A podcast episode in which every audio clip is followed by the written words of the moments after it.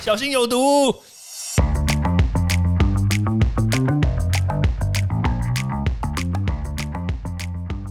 毒物去除了，人就健康了。欢迎来到昭明威的毒物教室。Hello，大家好，我是昭明威。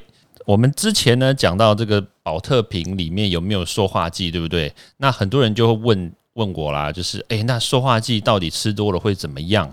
诶，这个说实在话啦，塑化剂确实吃到我们身体里面来，的确不会因为吃太多，然后就造成很多不好的影响，但是。也不会因为你吃太少，它就完全没影响。就是所以，塑化剂确实是一个很让人困惑，而且又让人觉得很麻烦的东西。为什么？因为它就是一个环境荷尔蒙嘛。那荷尔蒙这种东西，你你知道，它在我们身体里面，就是诶有，它可能就会造成影响。但是荷尔蒙太多，那会不会就会致癌啊，或者是怎么样？其实倒未必。所以环境荷尔蒙啊，像塑化剂这种东西，就真的蛮 让人讨厌的。好了，那塑化剂说实在话了，它有两百多种，不，并不是只有我们俗称的只有一种塑化剂。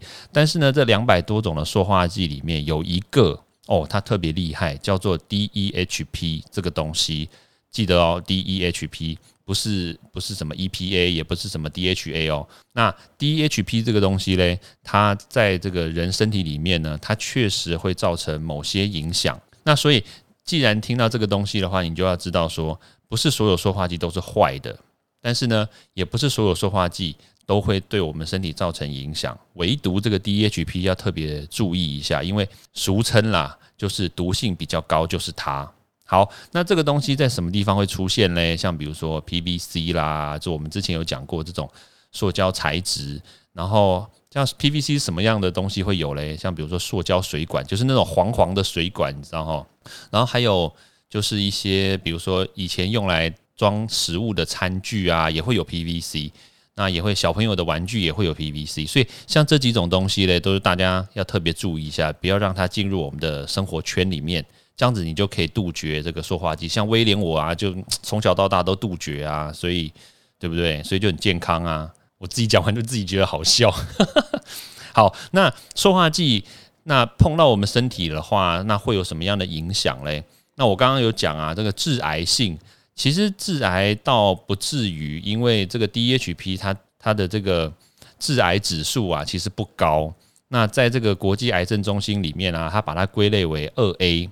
二 A 的意思就是说，它对于动物，对于老鼠啊，这个动物实验，它确实会致癌，但是对人，嗯，好像没有这样子的证据，所以大家不用太担心。但是这个 DHP 跑到我们身体里面来了，它会造成什么影响嘞？第一个，哦，这个真的很厉害哦，它会影响到我们的生殖系统。生殖系统是什么呢？就是不管男生跟女生，就是像男生啊，可能就是你的精虫啊就会变少啊，或者是你的精虫原来有一条尾巴，那尾巴就不见啊，就会造成不孕嘛。然后当然还有另外一个就是男生的鸡鸡会变小啊。对，诶，我刚刚好像是不是有讲到我从小到大没有吃？好，没有，我们要跳过这一段。好，那那当然就是男生，那女生的话呢，就是它会让这个女生呢提早发育。就是第二性征，可能一般女生大概是，比如说小学五年级啊，或者是小学六年级才会来。但是确实哦，有有这样子的案例，就是从小到大呢，她都吃外食，然后呢也很常就是接触到这些塑胶制品啊。那这种小朋友呢，小女生她就在小学一年级或二年级就开始发育了，就那个月经就来了。然后那这样子会有什么样的影响嘞？就是因为及早发育，太早发育了，所以就是可能小时候的时候，这个小朋友就诶长得比较高一点，在童年龄层里面，他就确实长得比较高。但是诶，他这辈子就这么高嘞？就他可能哇，当时在小学二年级的时候就已经身高一五零了，然后结果没想到诶，他到了二十岁、三十岁以后，他也是身高一五零，对他就是及早发育嘛，就第二性征及早来。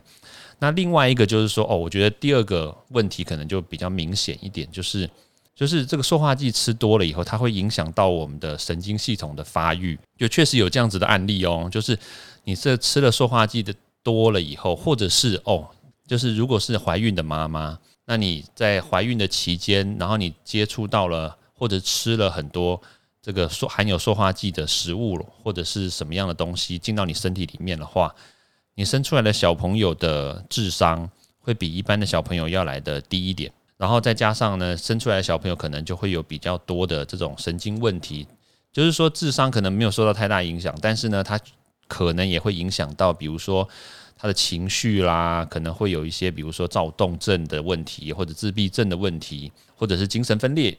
的这种几率呢，也都会比较高一点。对，所以简单来说啦，就是这个塑化剂呢，它确实很容易的，在在不知不觉中呢，就是影响到我们的这个人身安全啊，还有到影响到我们的健康。那虽然不能说每一个东西都用会不会致癌来做判断，但是呢，塑化剂这种东西呢，确实很容易的进到我们的生活里面，然后造成影响。对，所以大家呢。